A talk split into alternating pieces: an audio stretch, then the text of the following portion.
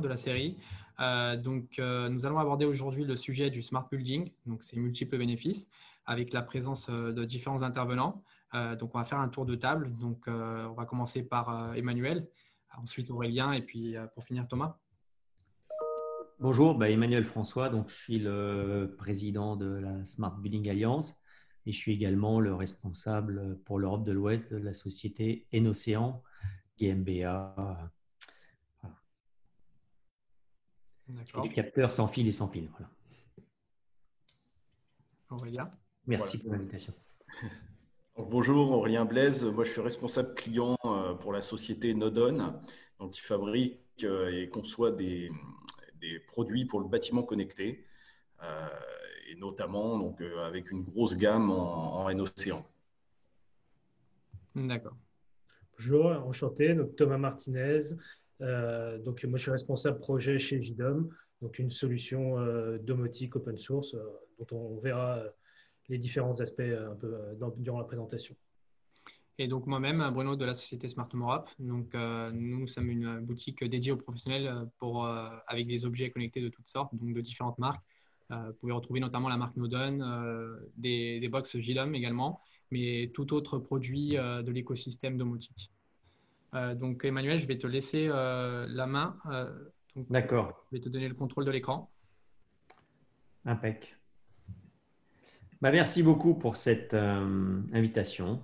Je suis très heureux de, prendre la parole à cette occasion. Très rapidement, donc un petit topo sur, bah, sur l'évolution de notre société et de notre monde. On voit qu'on va depuis inexorablement vers un monde connecté, hyper connecté, où tout citoyen, tout bâtiment, toute mobilité, tout territoire, tout équipement, toute infrastructure seront connectés. Et quand je dis connecté, c'est connecté en temps réel, avec une interaction de tous ces, entre, entre tous ces éléments en temps réel. C'est une vraie révolution dans notre société, pour notre société, une révolution que l'humanité n'a jamais connue auparavant et qui remet en cause fondamentalement à la fois nos modèles de vie, nos modèles de société et notre modèle de fonctionnement en société. Alors, ça concerne bien entendu le bâtiment. Et le bâtiment lui-même est soumis à cette évolution, alors que le bâtiment était figé, euh, conçu pour durer une éternité, euh, dédié à une application, à une fonctionnalité. Aujourd'hui, le bâtiment devient une plateforme de service en étant connecté. Et sa valeur n'est plus uniquement liée à sa localisation, mais beaucoup plus sur les usages qu'il va rendre. Et plus il y aura d'usages, plus il y aura de services autour des usages, plus ce bâtiment aura de la valeur. On est beaucoup plus dans une, approche dynamique que dans une approche statique. On n'est plus dans la propriété foncièrement, on est plutôt dans l'usage et la valeur d'usage et c'est du fait du numérique. Alors, pour illustrer ce que je viens de vous dire, je, prendrai deux révolutions qui, à mes yeux, sont majeures. On avait le téléphone sans fil et après, on a, aujourd'hui le smartphone. Et on voit bien que la valeur du smartphone, elle est liée aux applications qu'on en tire. Ce n'est pas le, le, smartphone en soi. Euh, mais c'est parce qu'en fait, il permet de faire beaucoup plus que de téléphoner. Vous le savez très bien, on fait des photos, on fait des, ces échanges, c'est un, formidable outil, c'est notre majordome euh, et on peut plus s'en passer. Eh bien là, je prends un autre exemple, c'est l'interrupteur. Un interrupteur a été conçu euh, quand il y a eu l'électrification pour allumer, éteindre l'éclairage et puis ensuite, pourquoi pas, actionner des volets roulants, etc. Mais avec une fonction très basique, euh, on-off ou de la gradation depuis, depuis peu, mais avec un point donné. Eh bien maintenant, on est sur un objet connecté qui est la plupart du temps sans fil, euh, idéalement sans pile, mais surtout qui est sans fil. Et en fait, la fonctionnalité est totalement différente. C'est-à-dire, bien sûr, là, j'ai pris euh, un bouton poussoir de la Philips Hue, mais en fait, ce que je veux dire, c'est que ce bouton poussoir, bien sûr, il va me permettre d'allumer la lumière, de gradier. Mais en fait, le point lumineux, je peux changer de point lumineux de manière euh, dynamique. C'est-à-dire, j'allume cette lumière et quelques secondes après, je dis je change au niveau du programme et je vais allumer une autre lumière. Et puis je vais dire je vais tout allumer. Mais au-delà de ça, c'est que je transmets une donnée. Et cette donnée va pouvoir être très utile, très utile pour en déduire d'autres informations, comme par exemple, si je prends des personnes âgées, eh bien savoir, vous allez peut-être sourire quand je vais vous dire ça, mais savoir que telle personne âgée est allée par exemple dix fois aux toilettes cette nuit et que donc le matin, il est important d'appeler le médecin parce qu'a priori, elle a un problème. C'est juste un exemple, mais vous comprenez qu'avec ça, on peut euh, avoir des cas d'usage infinis. Et c'est ça la force du numérique et c'est ça la force des objets connectés. Mais pour ça, effectivement, on voit bien qu'il faut des données ouvertes, des systèmes interopérables et savoir récupérer la donnée et l'interpréter. C'est de ce fait que l'ASBA a travaillé pour accompagner ce changement, a, a travaillé sur un cadre de référence pour les bâtiments connectés. Tout type de bâtiments connectés. On part de la maison individuelle jusqu'au gros bâtiment tertiaire, avec des principes de base. Premièrement, le réseau smart, quatrième fluide du bâtiment. Auparavant, les trois autres sont l'eau, le gaz, l'électricité. Et eh bien maintenant, il y a un quatrième fluide. Et c'est ce qu'on dit aujourd'hui, notamment au gouvernement, c'est de dire, prenez ça en considération. La vraie révolution aujourd'hui, c'est de mettre en place ce réseau smart dans tous les bâtiments de France. C'est l'indépendance des couches. L'indépendance notamment de trois couches. La couche, la couche équipement, la couche infrastructure et la couche applicative. Il est donc hors de question d'avoir désormais une solution où ces trois couches sont liées et indissociables. Ça, c'était du ressort, je dirais, du XXe siècle. Et maintenant, ces solutions doivent être proscrites, car elles ne sont pas évolutives. C'est la mutualisation des infrastructures et des systèmes. C'est donc ne plus avoir des solutions en silo. L'éclairage, la ventilation, la sécurité, etc., etc. C'est-à-dire une seule infrastructure, ce fameux quatrième fluide, pour l'ensemble des fonctionnalités. C'est l'interopérabilité en s'appuyant sur des API décrits et des systèmes ouverts. C'est un cadre de confiance numérique qui englobe à la fois la conception, la programmation, l'installation et l'exploitation. Euh, alors, je vais passer un petit peu sur le socle technique et organisationnel. Vous retrouverez toutes ces informations sur le site de l'ASBA. Mais sachez qu'on traite à la fois de la connectivité, des réseaux, des équipements et des interfaces, du management responsable, c'est ce que je vous disais, notamment l'exploitation, et bien sûr le cadre de confiance numérique. On traite ici des conditions de cybersécurité, à la fois sécurité by design et la la sécurité, la confidentialité des données, avec notamment la RGPD. Ce cadre de confiance Ready to Service, ce cadre de référence, cadre de confiance numérique, s'applique donc au résidentiel, au bâtiment d'activité et à l'aménagement, c'est-à-dire au territoire. Notre vision, c'est de dire demain, et quand je dis demain, ce n'est pas dans dix ans, ce quartier est ready to service ça veut dire que tous les bâtiments, la mobilité, les infrastructures répondent à ces critères d'ouverture des données, d'interopérabilité des systèmes, d'évolutivité des solutions. Enfin, je vais prendre un exemple maintenant qui vous touche un peu plus, puisque c'est plus dans votre, sphère, le résidentiel.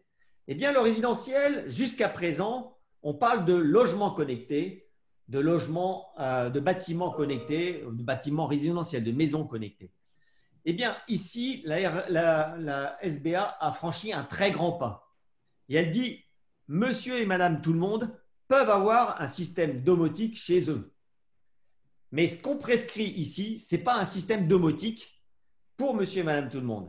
C'est un système qui est inhérent, qui appartient au bâtiment.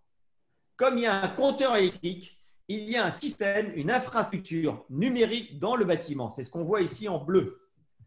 Et cette infrastructure, sur cette infrastructure numérique, avec bien sûr donc un réseau et notamment des passerelles pour collecter les données, on va plugger des applicatifs pour des services au bâtiment et aux usagers. Par exemple, si je veux faire de l'efficacité énergétique, eh bien, on va proposer des solutions d'efficacité énergétique à la fois aux bâtiments et aux usagers.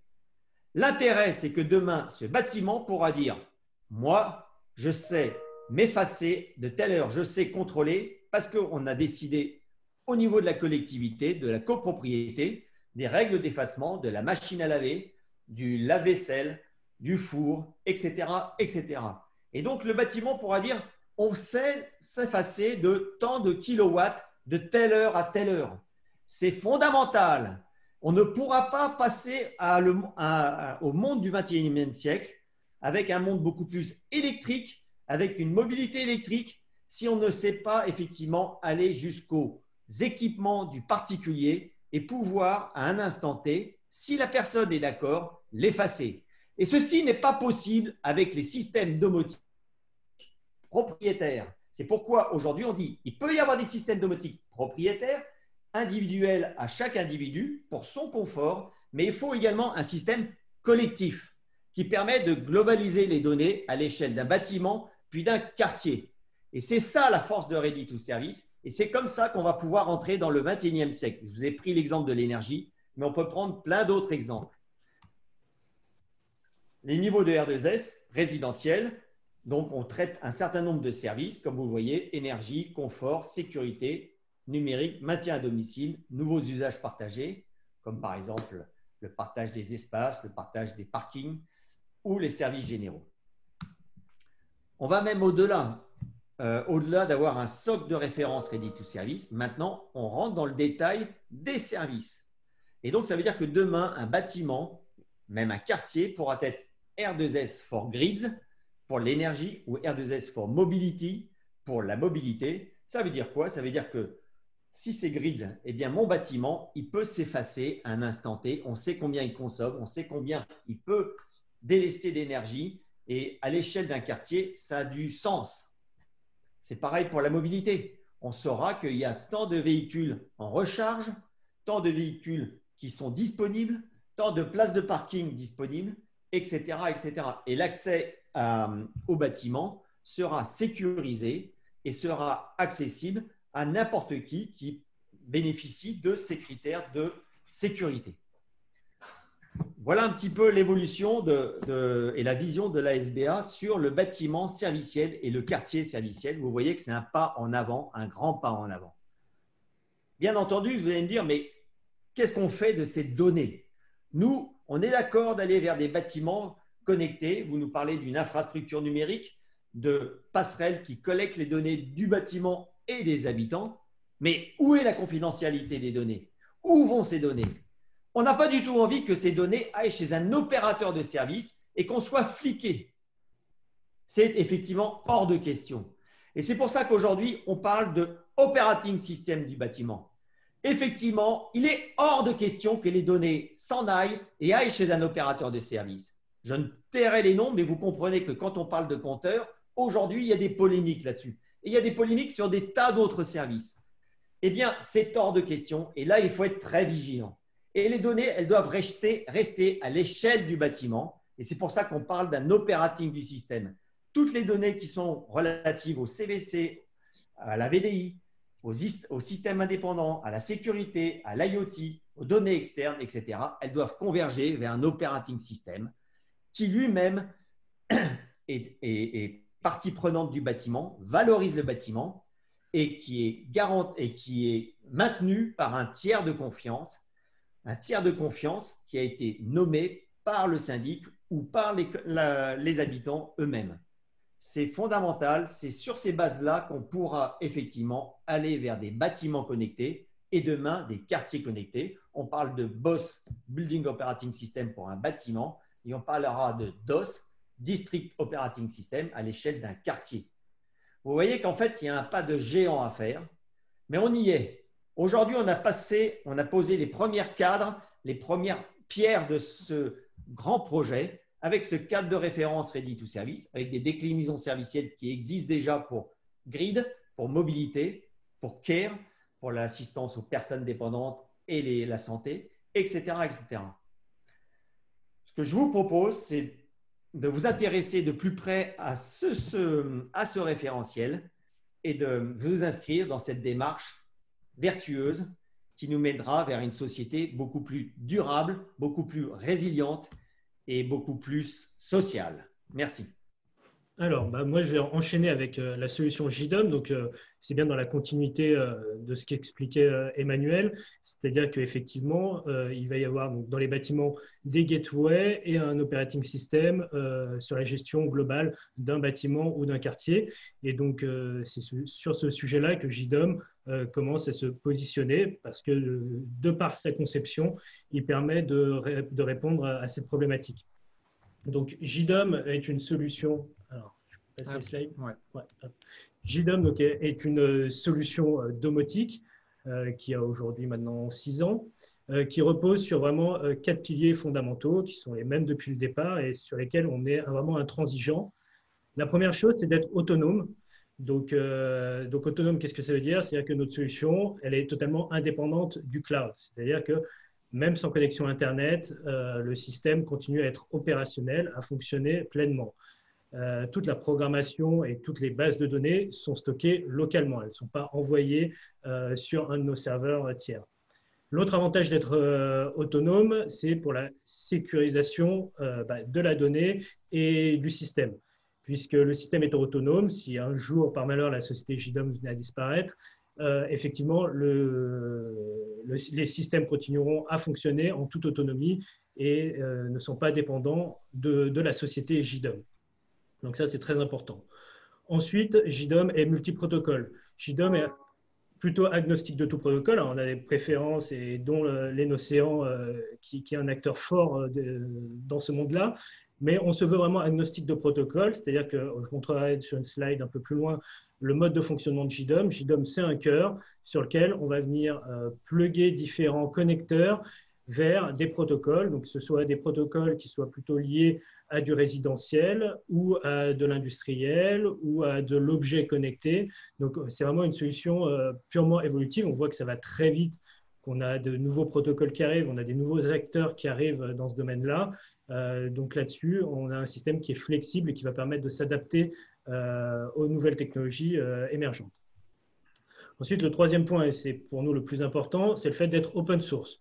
Donc, open source, il y a quelques années, ça faisait un peu peur aux gens, parce que open source, c'était un peu synonyme de, bricolage de geek dans, dans, un garage. Et en réalité, l'open source, ça permet beaucoup de choses.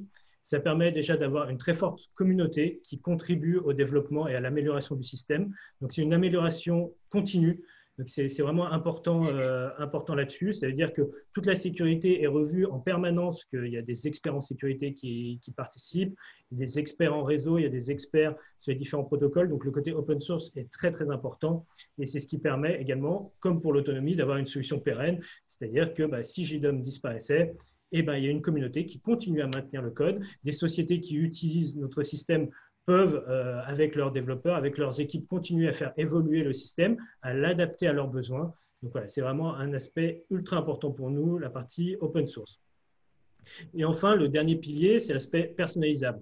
En effet, JDOM, euh, on ne va pas rentrer dans les détails, mais JDOM a une interface d'administration qui est plutôt euh, auto-construite en fonction d'objets qu'on va rajouter dans, son interface, mais également un designer intégré qui va permettre de faire des interfaces euh, et des interfaces qui sont totalement personnalisées en fonction des besoins.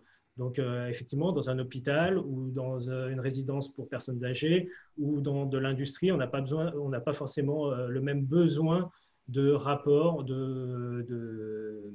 d'interface de, utilisateur. Donc, avec le designer, on va pouvoir vraiment se créer sa propre interface correspondant à son besoin. Donc, le système JDOM, comment il fonctionne? Comme je l'ai dit un petit peu euh, précédemment, il y a un cœur, un cœur de système, qui est vraiment ce qui a été développé dès le départ dans JDOM. Donc, euh, c'est ce qu'on voit sur l'écran qui s'appelle Core, sur lequel on va venir euh, rajouter plein de connecteurs que l'on appelle plugins. Donc, il peut y avoir des plugins, on va dire, fonctionnels. Donc, une fonction, par exemple, c'est le délestage. Donc là, bah, c'est une fonction qu'on va venir rajouter à JDOM. Et puis, il va y avoir des plugins qui sont plus protocolaires, euh, donc euh, avec des protocoles de domotique ou d'IoT ou d'industriel, etc., avec le Modbus, avec l'Océan, avec euh, toute, une gamme de, produits.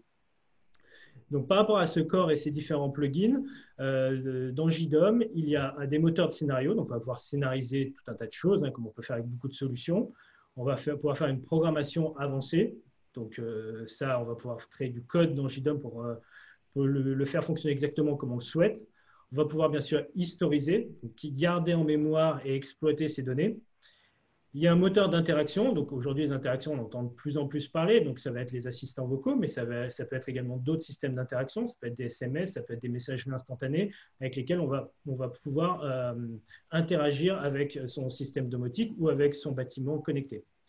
Et enfin, pareil, une partie très très importante, c'est l'API. Euh, Emmanuel en parlait tout à l'heure. L'API, c'est euh, ce qui permet de communiquer avec JDOM depuis un autre système. Euh, et donc, ça, c'est ce qui va permettre de se connecter avec d'autres systèmes d'information. Donc, euh, typiquement, les bailleurs ont des systèmes d'information et vont remonter des données. Bah, via les API JDOM, ils vont pouvoir récupérer cette information, bien sûr avec l'accord des, usagers. Mais euh, voilà, les API JDOM sont très importantes. Ça permet vraiment l'interaction entre le système JDOM et un environnement autour qui peut être, qui peut être varié. Donc, comme on peut voir sur le schéma, il y a les données exploitants donc, qui peuvent remonter sur des clouds et ça, c'est optionnel, c'est en fonction du cadre d'utilisation, hein, parce que, comme j'ai dit, euh, le système JDOM est autonome, n'a pas besoin d'envoyer des données vers l'extérieur, mais dans certains cas de figure, il y a des données qui sont envoyées pour du traitement, pour de l'analyse, pour de la statistique. Il y a tout ce qui est interface utilisateur, donc les assistants vocaux via le moteur d'interaction, on en a parlé. Il y a une application mobile, il y a une interface web, mais également l'intégration dans des applications tierces via les API. Et enfin, bah, tout ce qui est communication par SMS, par mail, par chat, tout ce qui est alert, alerting euh, intégré. Donc ça, c'est vraiment la base du, fonctionnement de, de JDOM. Alors, on va prendre un exemple d'utilisation, et c'est vrai qu'on en fait de, plus en plus, c'est tout ce qui est maintenance, maintenance préventive du bâtiment. Donc, euh, effectivement, avec JDOM, on peut très facilement, en déployant une infrastructure JDOM dans un bâtiment, euh, servir les différents logements pour des fonctions, on va dire, plus domotiques, mais également contrôler euh, à distance des, points, euh, des points de vigilance au niveau du bâtiment pour faire de la maintenance prédictive du bâtiment. Donc, ça peut être des consommations importantes, que ce soit d'électricité, d'eau, ça peut être de la détection de fuite, ça peut être de l'humidité détectée dans certaines pièces comme des chaufferies, et ça peut être euh, des remontées d'informations qui sont propres aux systèmes qui sont intégrés, donc typiquement des chaufferies qui communiquent, je ne sais pas, en mode bus ou en d'autres protocoles, vont pouvoir remonter dans cette infrastructure des informations, de l'alerting, des, états de, de filtre, par exemple, pour faire de la maintenance prédictive, et donc euh, préventive, voire prédictive si ils font de l'analyse des données qu'ils collectent, et euh, pouvoir eh ben, intervenir avant qu'une panne arrive et avoir un bâtiment plus efficient au niveau, euh, au niveau général. Donc, comment fonctionne la supervision euh, d'un bâtiment euh, sur JDOM? Alors, il y a plusieurs cas de figure. Hein. ça va dépendre surtout de comment, comment est, est, faite l'infrastructure du bâtiment. Mais en général, on va avoir plusieurs bâtiments, donc avec chacun un ou plusieurs box dans chaque bâtiment. Et on va pouvoir avoir un système au-dessus, donc ça peut être au niveau du, quartier, comme disait euh, Emmanuel, ou ça peut être euh, l'exploitant des bâtiments sur de la location euh, qui, gère ces données-là, et donc qui a dans son data center un serveur JDOM qui récupère les données de différents systèmes JDOM, et donc hiérarchiser comme ça la remontée d'informations avec une interface unique où ils vont pouvoir consolider toutes les données récupérées sur tous les bâtiments et pouvoir faire de l'analyse, de la maintenance, etc. Et donc, euh, l'exploitant, lui, il ne se connectera pas à chaque euh, bâtiment ou à chaque box client, il se connectera à cette interface unique qui lui permettra d'avoir une supervision, un dashboard global euh, du bâtiment. Donc, pour, le gestionnaire de parc, effectivement, il y a un outil qui va lui permettre de, de, monitorer ces différentes boxes, et donc de voir effectivement l'état même de, bah, de, système d'exploitation pour le bâtiment, en quelque sorte, euh, puisqu'il faut qu'il soit alerté à la moindre défaillance, pas, à la défaillance des équipements qui sont dans le bâtiment, mais également de ce système-là, puisque ça devient un système vital. On parlera de résilience tout à l'heure, mais ça devient un système très important pour le bâtiment.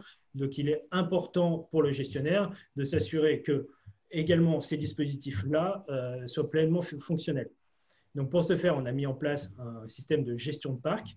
Euh, donc c'est une interface sur lequel, euh, lequel l'utilisateur va retrouver ces différentes boxes, euh, donc qui sont dispersées sur, le territoire avec les messages importants, s'il y a des boxes qui doivent être mises à jour, s'il y a des boxes qui sont déconnectées, analyser, parce que dans chaque box, il peut cliquer, il ne peut pas forcément rentrer dessus, après c'est fonction de ce qu'autorise l'utilisateur ou le gestionnaire derrière, parce qu'il y a toute une question de droit d'accès aux données. Donc, en fonction, il peut soit juste voir l'état de la box si elle est en ligne ou pas, ou alors accéder un peu plus loin, voir s'il y a des, par exemple des défaillances sur certains équipements qui sont inclus dans la box. Et là, ça va dépendre de l'autorisation qu'il a d'accéder aux, équipements euh, derrière. Et donc, dans cet espace-là, il va y avoir également tout un outil de ticketing et de suivi des différentes installations euh, puisque quand on commence à avoir beaucoup de bâtiments à superviser, il faut pouvoir centraliser toute cette partie-là, cette partie euh, maintenance du système.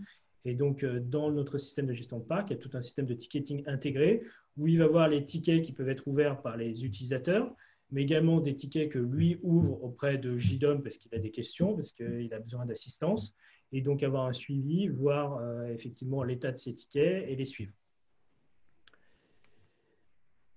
Alors ensuite, pour les propriétaires et les locataires, euh, et eh ben, JDOM, effectivement, quand on est propriétaire, souvent euh, sur des déploiements de bâtiments, on va mettre en place des box dans chaque appartement. C'est la partie que présentait Emmanuel, où effectivement, bah, chaque appartement, l'utilisateur aura entre guillemets sa propre box pour faire sa domotique à, lui, pour faire ses choix mais euh, ça peut être également déployé dans des solutions euh, locatives euh, ou foyers ou ce genre de choses, où c'est le gestionnaire qui veut avoir la main sur le bâtiment. Et dans ce cas-là, les box sont souvent déployées dans les parties communes. Une box peut couvrir plusieurs appartements, mais chaque appartement, via son application, a accès qu'aux informations de son appartement et peut contrôler, bien sûr, que les équipements de son appartement.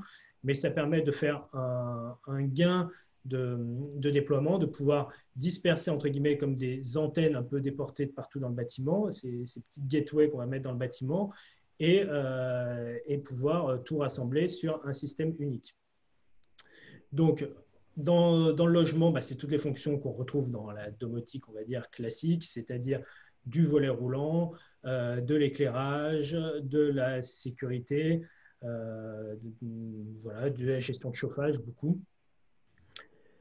Euh, voilà. Je ne sais pas s'il y a une dernière slide. Voilà, donc pour nos, clients, effectivement, certains souhaitent utiliser JDOM en marque blanche. C'est souvent le cas de, de fabricants, euh, puisque eux ont une spécialité, ils connaissent très bien leurs produits, ils connaissent très bien leur métier. Mais aujourd'hui, ils ont besoin d'avoir leurs produits connectés. Je prends l'exemple d'un fabricant de VMC ou de VMI. Euh, ou un fabricant d'onduleurs, de, panneaux solaires ou choses comme ça, ils vont avoir besoin d'avoir une solution plus ouverte pour leur système. Eux, ils savent très bien faire leur métier, ils connaissent leur spécialisation. Par contre, quand il est question ensuite de euh, l'intégrer et de pouvoir offrir à leurs clients un système connecté où ils vont pouvoir consulter à distance, où ils vont pouvoir ajouter d'autres fonctionnalités euh, dans leur logement. Là, ces entreprises viennent nous voir en disant, voilà, euh, nous, on est experts de notre côté. Vous, euh, on, aime bien votre système, vous êtes expert du vôtre. Euh, est-ce que on pourrait utiliser votre système à notre nom en marque blanche? Donc ça, c'est quelque chose qu'on fait de plus en plus régulièrement pour tous les fabricants. et donc leur proposer effectivement des box JDOB qui sont au nom de leur entreprise, donc qui sont personnalisables aussi bien au niveau du boîtier que de l'interface, que de l'application mobile.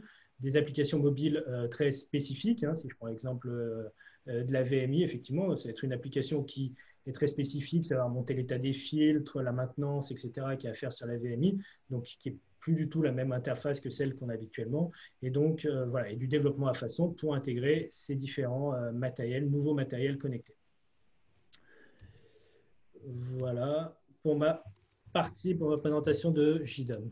Donc pour rappel, donc Nodon, c'est un, fabricant français de produits pour le bâtiment connecté. Euh, donc on a, euh, on conçoit et on, et on, fabrique donc tous ces produits euh, chez nous. Donc c'est vraiment des, toute une gamme de d'accessoires pour le résidentiel, pour l'hôtellerie, pour les écoles, pour le domaine du tertiaire. Donc c'est vraiment tout type de, de bâtiment. Euh, bon, pour information, donc nous, on a plus de 400 000 produits qui sont en service actuellement, hein, que ce soit euh, dans, voilà, dans, des, dans des logements résidentiels euh, particuliers ou, vraiment des, comment dans le secteur du, voilà, du, collectif, par exemple. Hein. donc, dans les écoles, on a fait des opérations avec des promoteurs immobiliers. Donc, c'est vraiment des produits qui sont éprouvés, je dirais. Hein. on, a, on a testé. Donc, une gamme qu'on propose qui se prête parfaitement au référentiel R2S décrit par Emmanuel. Donc, c'est notre gamme N-Océan avec donc toute une gamme de capteurs, d'actionneurs, de, contrôleurs. Donc ça va passer par le bouton, euh, la prise, euh, la sonde de température euh, sans pile, le capteur de température et humidité aussi sans pile, capteur d'ouverture sans pile.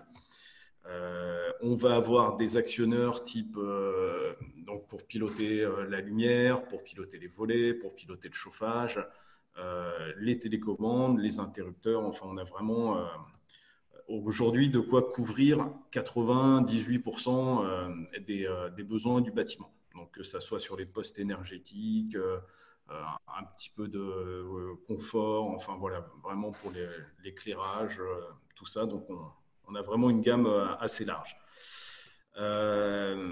voilà, donc il faut vraiment se rendre compte qu'au niveau du bâtiment, le champ d'application, il il est relativement large. C'est euh, le bâtiment connecté, c'est euh, euh, tous les bâtiments qui sont concernés. On va parler des appartements.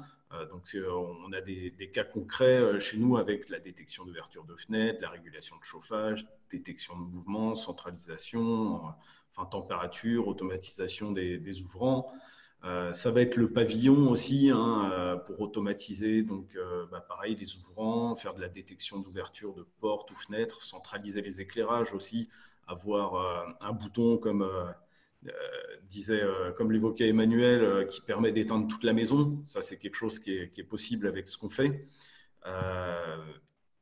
ça va être les bureaux aussi, donc détection de présence dans les salles de réunion, par exemple, pour automatiser l'éclairage, réduire ou augmenter la température, euh, euh, faire de la détection incendie, gestion des stores aussi pour de la projection. on va avoir aussi tous les bâtiments hôteliers, automatisation des éclairages, les commandes d'éclairage aussi. Des fois, quand on réagence les, les chambres d'hôtel, c'est confortable d'avoir des interrupteurs ici ou là qu'on peut déplacer parce qu'ils sont sans fil et qui sont autonomes en énergie. Euh, voilà, les bâtiments publics, gestion des éclairages dans les salles de classe. Donc ça, c'est des opérations qu'on a fait aussi. Pourquoi chauffer une salle de classe quand euh, elle est inoccupée euh, Est-ce qu'on ne peut pas voilà, automatiquement éteindre les éclairages? Donc ça, c'est vraiment comment, des, des, cas d'usage concrets qui sont, qui sont vraiment essentiels. Les commerces aussi, qui sont extrêmement énergivores en fait en, en termes de bah, d'énergie. en fait, enfin, il y a vraiment beaucoup de gaspillage au niveau des commerces. Hein. donc euh, là, l'automatisation euh, et la domotisation euh, d'un commerce donc, se, prête bien à ça pour éviter de, gaspiller. Donc centralisation des rideaux, voilà, détection de mouvement. Donc on peut imaginer des éclairages automatisés que quand on s'approche de certains rayons. voilà, la détection d'ouverture de, de portes ou fenêtres. Euh, l'industrie aussi, centralisation des éclairages, la détection de présence aussi dans les ateliers, faire de l'automatisation euh, bah, d'éclairage, hein, euh, éteindre des zones qui ne sont, qui sont pas fréquentées. Et on a aussi donc, les monuments historiques qui s'y prêtent parfaitement, avec les, qui sont souvent aussi énergivores. Donc faire de la régulation de chauffage, centralisation, détection de mouvement, enfin un petit peu comme, comme pour le reste. Donc nous, le gros avantage de, de cette gamme, et euh, la raison pour laquelle euh, il peut, euh, il peut s'adapter sur autant de, bâtiments, comme on a vu préalablement, c'est qu'on n'a pas de fil, d'une part, et qu'on n'a pas de pile. Donc, au niveau du déploiement, c'est ultra simple à, installer. Il n'y a pas de câble à passer, pas de gros travaux en fait à envisager. le fait qu'il n'y ait pas de pile et qu'il soit autonome en énergie, donc il n'y a pas de maintenance. Euh, et pas de frais récupérants euh, d'achat de, piles ou, euh, ou autre. L'autre côté intéressant donc, de cette technologie, et c'est la raison aussi pour laquelle on fait des opérations qui sont très très fiables. c'est cette capacité en fait à un actionneur de, pouvoir répondre à plusieurs contrôleurs. Donc les contrôleurs, ça peut être une télécommande, ça peut être une centrale, ça peut être une deuxième télécommande.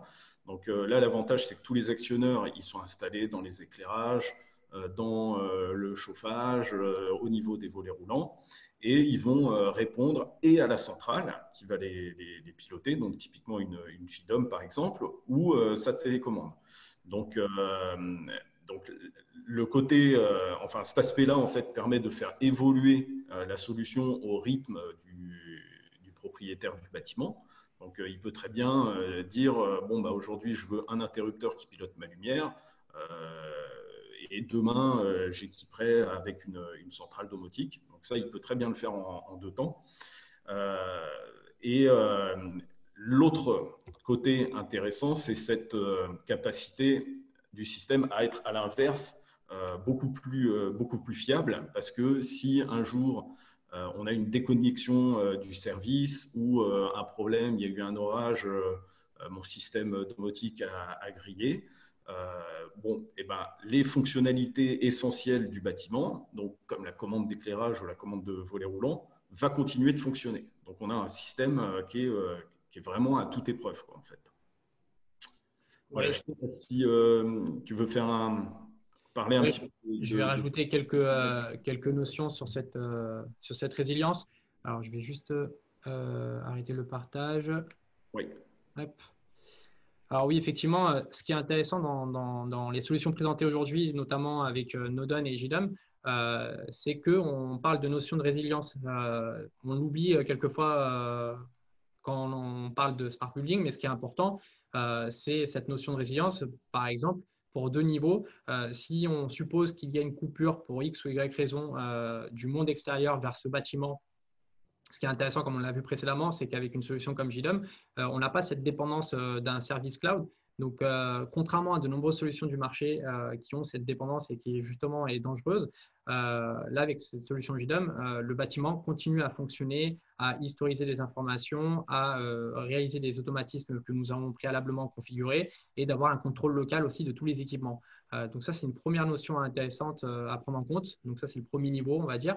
Euh, et si on va un peu plus loin, imaginons pour X ou Y raison également qu'il y a un dysfonctionnement du côté JDOM, avec la gamme de produits comme Nodon, on a des notions d'association directe entre les dispositifs. C'est-à-dire que les dispositifs vont pouvoir communiquer avec la box et lui transmettre des informations.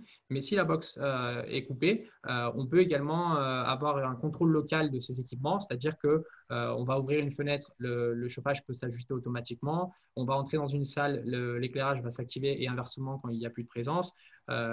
L'usage traditionnel aussi des interrupteurs, donc là avec Nodon, on a des interrupteurs sans fil, sans pile, communicants qui peuvent transmettre des informations à une box, mais si cette box est coupée, on peut toujours conserver un usage local, c'est-à-dire on peut avec cet interrupteur continuer à activer ou désactiver un éclairage, ouvrir ou fermer un volet roulant, ou bien plus.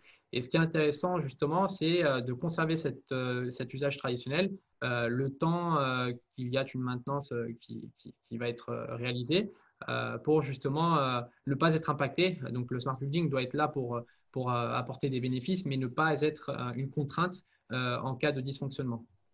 Donc, voilà. Et euh, donc, euh, pour, pour, conclure par rapport à tout ce qui a été présenté, euh, donc comme vous avez pu le voir, il y a des services, différents services qui sont proposés. pour Smart Home Europe, nous, ce que nous sommes en mesure de proposer, c'est bien évidemment d'accompagner les, les, projets professionnels. donc, par exemple, vous avez un, un, projet, quel que soit le type du projet, que ce soit pour un EHPAD, que ce soit pour, une, pour un bâtiment, un camping ou un autre service. Euh, vous n'avez pas forcément les notions, euh, ou euh, par exemple les électriciens n'auront pas forcément les notions domotiques pour réaliser l'installation. Donc pour vous éviter de perdre du temps et d'avoir des complications sur l'installation, bah, d'une part, nous avons un catalogue complet de produits domotiques que nous recommandons. donc, sur demande, vous pouvez nous, nous demander conseil sur notre assistance et nous sommes là en fait justement pour vous orienter vers le meilleur choix. Euh, mais on va plus loin aussi dans la démarche puisqu'on propose, par exemple, euh, c'est le cas régulièrement euh, en association avec JDOM, des coffrets où en fait vous récupérez, vous pouvez piloter différents, différents systèmes et récupérer également des informations de différents systèmes. Et tout ça a été réalisé par nos soins. Donc ce coffret, vous vous le recevez, vous pouvez l'alimenter et tout ce qui a été préalablement réfléchi sera mis en place et sera fonctionnel. Donc là, vous n'avez pas grand-chose à faire à ce niveau-là et nous, on peut vous accompagner voilà, sur le suivi du projet. Euh, il y a également euh, tout ce qui est personnalisation euh, des différents dispositifs sur l'interface du contrôleur domotique. Donc ça, nous, avec JDOM, par exemple, on va pouvoir vous créer les noms, les pièces, séparer les, services. Par exemple, si vous avez une box qui peut être servie, qui peut être utilisée pour le professionnel, pour la maintenance, mais également pour un occupant d'un logement, on peut avoir des pièces distinctes. L'occupant du logement va avoir accès à son confort dans son logement avec le pilotage de produits domotiques, mais euh, le mainteneur aussi aura accès à sa propre interface. Donc, nous, on peut distinguer tout ça. Euh, voilà, c'est des services clés en main qui, permettent vraiment de faciliter euh, la mise en place de ce système. voilà, tout ce qui est configuration des scénarios également. et comme je l'ai mentionné, on a un service technique à, disposition. On a également des formations en ligne. Donc ça, ça peut être utile. donc c'est le cas de beaucoup de professionnels qui réalisent des formations pour être autonome. Si par exemple, vous avez envie d'avoir l'expertise euh, sur vos projets et euh, être indépendant, ne pas être forcément accompagné euh, de A à Z sur les projets, bah, vous pouvez très bien vous former avec des formations JDOM, avec des formations Nodon et d'autres. pour pouvoir justement être plus autonome. Et bien évidemment, Smart Home Europe et Domadou, via nos deux blogs et nos différents médias sociaux, nous réalisons constamment des articles et guides. Donc, je vous invite à les consulter. c'est très intéressant. Vous avez vraiment beaucoup d'informations disponibles gratuitement. Euh, donc euh, voilà, profitez-en euh, et n'hésitez pas à nous contacter si vous avez besoin d'informations supplémentaires. Donc voilà, nous allons procéder à des questions-réponses. Donc je vois qu'il y a trois questions. N'hésitez pas, c'est le moment d'en poser pour conclure cette session. donc nous allons consulter ces questions. Alors, bon, il n'y a pas de, questions pour le moment, des remarques. Euh, donc voilà, si euh, vous avez des questions euh, à ce sujet, n'hésitez pas. Sinon, on pourra conclure ce webinaire que bien évidemment vous allez pouvoir retrouver par la suite sur les différents médias sociaux en rediffusion. Donc voilà, on va attendre deux petites minutes et puis. Je dirais que finalement, adopter le référentiel R2S, c'est pas prendre de risques finalement, puisque on a, on a toutes, les, toutes les techniques, tous les moyens en fait de faire un système tout aussi fiable qu'un bâtiment euh, traditionnel. Et, euh, euh, bon, si ça peut paraître complexe, ça ne l'est pas du tout au niveau de la, mise en œuvre, en fin de compte. Oui, tout à fait. Et tout l'intérêt d'avoir ce type de solution qu'on a présenté aujourd'hui, c'est de pouvoir profiter des bénéfices du bâtiment connecté, mais aussi de conserver un usage traditionnel qui, qui est justement logique. Hein. Mm, mm, mm. Alors, j'ai une question euh, d'une formation Nodon, s'il euh, y aura une prochaine formation Nodon programmée. Euh, Aurélien, est-ce qu'on pourra prévoir une prochaine session? Parce qu'on avait déjà eu une en physique, mais cette fois-ci bah, on avait effectivement abordé le sujet d'en refaire une. Après, bon, il y a eu les événements qui ont fait qu'on n'a pas, que ça n'a pas abouti, mais en effet, il y en aurait une. Il euh, ne faut pas hésiter à nous demander, parce qu'on avait prévu initialement de la faire du côté de, Paris. Donc, euh, n'hésitez pas à nous dire euh, bah, dans quel coin vous, ce serait confortable en fait pour la, pour la réaliser. Hmm. On a des remarques. Alors, Emmanuel, une question donc, de Pascal. R2S, norme européenne?